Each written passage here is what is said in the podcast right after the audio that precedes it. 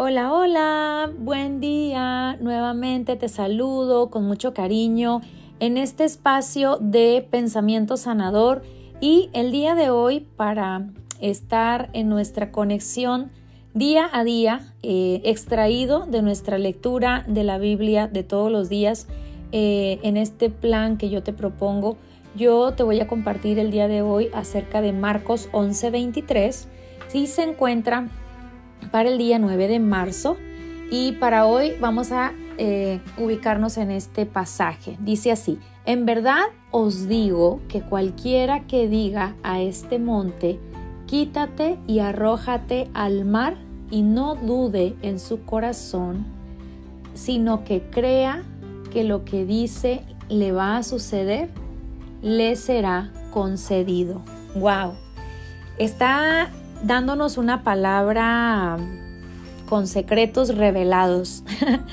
Yo realmente eh, aquí en este pasaje realmente creo que es súper, súper textual y además claro y simple. En esta ocasión eh, estaba Jesús respondiendo eh, a Pedro. Déjame te, te cuento un poquito el contexto. En esa ocasión estaba en una conversación con Pedro y Pedro le dice, oye Jesús, acuérdate, le dijo, rabí, mira la higuera que maldijiste, eh, ya se ha secado, ¿verdad? Porque en, alguna ocasión Jesús miró una higuera y miró que esta higuera no tenía frutos. Y cuando ve que no tiene frutos, pues no es digna de llamarse higuera, por lo cual, en los ojos de Jesús, en ese momento, dijo, mientras que tú no tengas frutos de higuera, ya tú no funcionas. Entonces mandó a la maldijo y se secó. Entonces en esa ocasión Pedro le estaba hablando acerca de la evidencia de, eh, de una higuera sin frutos y esto se traslada a la vida del ser humano al tener frutos. Y justamente hace unos días eh, acabo de estar compartiendo acerca de cuáles frutos se refería o cuáles frutos se refiere la, Biblia cuando habla acerca de nosotros y el fruto. Eh, y bueno, te quiero compartir en cortas palabras que en realidad nuestro fruto es espiritual. Nuestros frutos son frutos que, que son frutos de amor. hay un pasaje en Gálatas 5 que dice, más el fruto del Espíritu es amor. Luego de ahí viene el resto de los parientes, gozo, paz, paciencia, benignidad, fe, mansedumbre y templanza. Cuando yo entiendo que mi ser, mi, persona, en esencia es un ser espiritual, y esto es completamente integral como lo aprendemos en la academia, yo entender que soy un ser integral, soy cuerpo, eh, vivo en un cuerpo, tengo una mentalidad que se va renovando y soy en esencia espíritu. Y el espíritu, para sentir armonía o para estar en su mejor tono, por decirlo así, para sentirse en su, en su plenitud, el espíritu necesita tener fruto.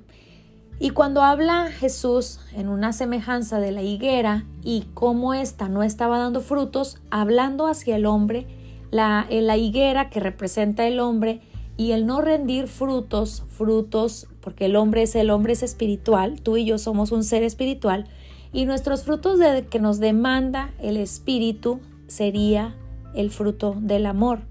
Y después del amor, por consiguiente, tienes el resto de la lista del fruto del espíritu, que es gozo, paz, paciencia, benignidad, fe, mansedumbre, templanza. Y en todas, en todas estas, eh, en toda esta cadena de fruto, aquí mismo le está respondiendo Pedro, Pedro le está preguntando, ¿tú recuerdas cuando tú me elegiste la, higuera y cómo, cómo esta hoy se ha secado? Bueno, Jesús le responde y le dice, tener fe en Dios. Muchas veces nos sentimos sin fruto porque nos sentimos separados, nos sentimos lejanos, nos sentimos limitados. Estamos viendo nuestro imposible más fuerte que nuestra posibilidad.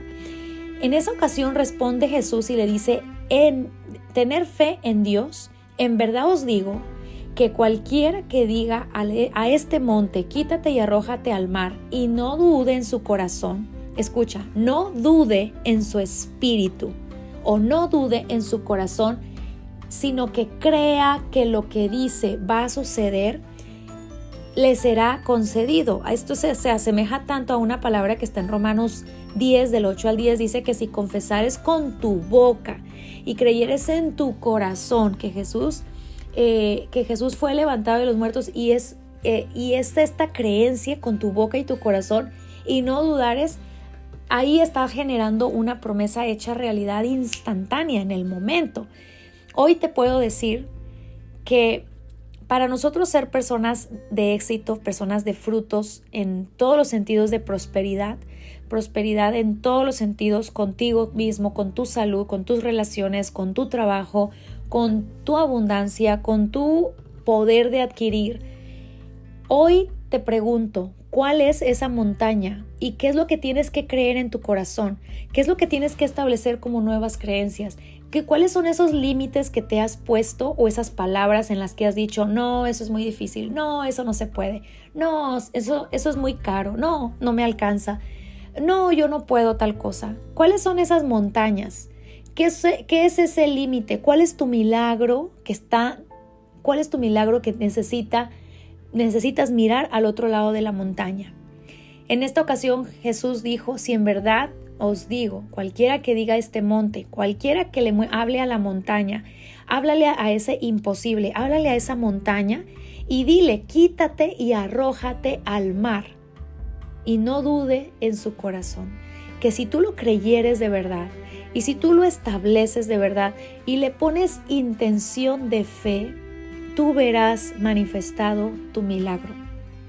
¿Y sabes cuál es la diferencia entre los que reciben y los que no reciben? Es vivir en frutos de amor, es vivir en el fruto espiritual, es estar viviendo conectado al dominio propio, que es el espíritu. Mantente alimentando tu corazón. Esto es lo que estamos aprendiendo día a día en la academia de amor propio y estamos conectando cada día acerca de cómo esta pieza del espíritu tiene su propio alimento, su propio sustento y cómo mi, propia mentalidad necesita una transformación constante, porque la verdad es que el corazón siempre está dispuesto a creer, pero la montaña se encuentra en la mentalidad. Los límites están en la mentalidad. Eh, la falta de fe está enredada en una mente no entrenada, en una mente no renovada, en una mente llena de ignorancia, de límites, de desconocimiento. Hoy te invito a que transformes tu pensamiento para que tu corazón vea milagros y entonces habrás quitado la montaña hacia un lado para comenzar a ver tus milagros.